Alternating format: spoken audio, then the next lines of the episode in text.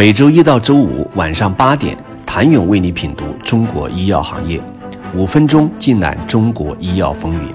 喜马拉雅的听众朋友们，你们好，我是医药经理人、出品人谭勇。自从处方药在 B to C 电商平台的销售得到解禁，围绕处方药要如何在电商平台上做好做大，无论是平台方还是制药企业，都可谓是绞尽脑汁。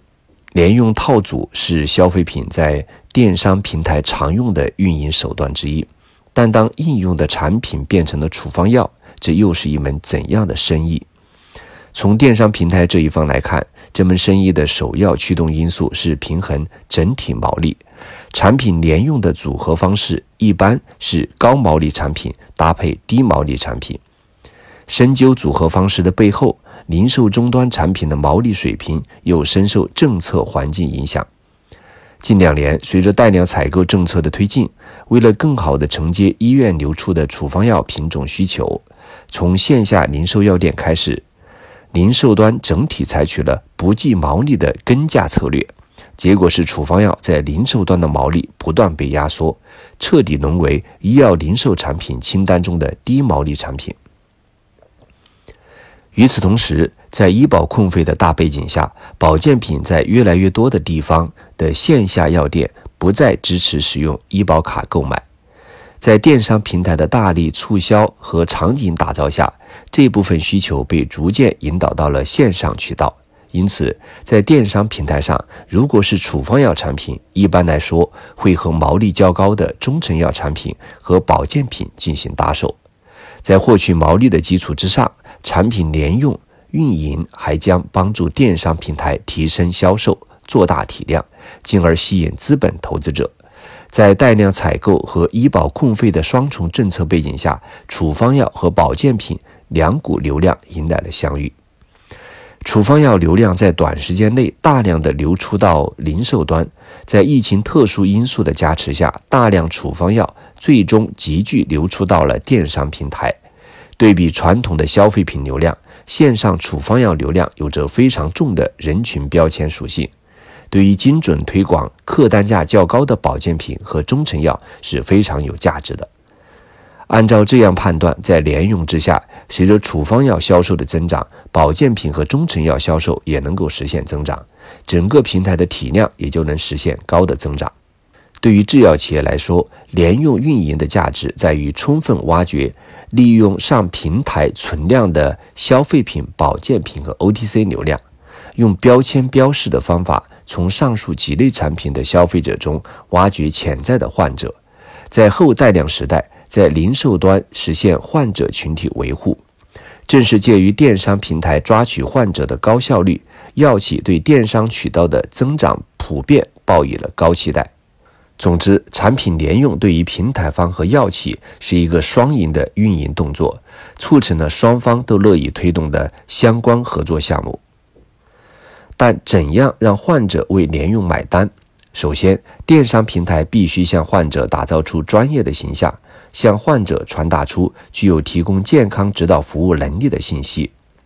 在医院取到绝对主导药品销售的时代，医生凭借其专业能力提供资质认证的医疗服务，患者基于对医生的信赖，按照医嘱购药服务。电商平台要推产品，就必须弥补专业医生缺位的空白。因此，各大平台都不遗余力地在站外市场推广环节和站内页面展示突出自身后台的药师甚至医师队伍建设。处方药的联用不能像消费品一样，可能用商品的外观去自动的猜你喜欢，而是必须基于科学专业的处方知识。换句话说，电商平台必须让患者有享受到医院里医生的同款问诊的场景感。在这个情况下，药企方所掌握的市场信息和其所擅长的学术推广知识，成为了平台设置联用方案时还原医院内问诊场景的关键所在。从这个意义上来看，药企的角色十分重要。各药企电商渠道的负责人有必要和平台展开深度的沟通，并全程参与后续的跟进优化。自去年初电商销售处方药解禁以来，在电商平台方和药企的共同意愿下，产品联用的运营模式被广泛尝试。虽然不排除这一手段确实追踪到了真正的患者，但是这一手段存在的问题也是十分突出。首先，电商平台着力打造的专业用药服务形象仍然不足以说服患者，患者端并不买单。处方药联用这个举措本身深受医院现存处方情况影响，哪怕是大厂牌的产品，在医院联用学术推广存在不成熟的一面，因此实现在电商平台上的销售溢出本身就是一个伪命题。此外，处方药和保健品或中成药的组合也存在很大问题。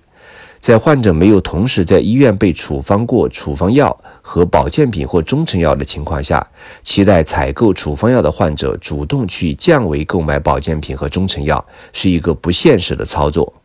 这些已经用上处方药的患者对健康相关的东西异常谨慎，他们购买处方药带有非常强的专一目的性。虽然不排除一些适应症在医院的处方习惯包含了和保健品或中成药联用，但这并不等于在线上这种联用就能够容易实现。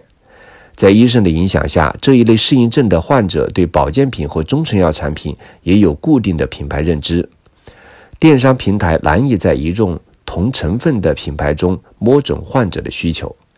从更深层次来看，产品联用的运营手段被用在处方药身上，实际上涉及了医疗服务的风险红区，这决定了这一手段注定不能被大胆放开手来用。当处方药来到电商平台上以增量为目标进行销售时，处方药脱离了医院的专业诊断场景，药品售卖的逻辑就难以控制的变味。在过分追求增长的极端情况下，联用运营。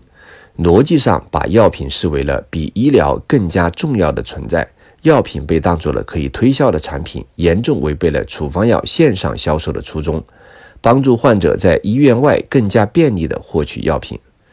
电商销售处方药的确在疫情的特殊环境下给患者带去了极大的便利，但鉴于处方药天生自带有医疗服务的属性。在电商平台上，终究是一个特殊的品类，不能保证广泛用于其他品类商品的传统运营手段完全适用。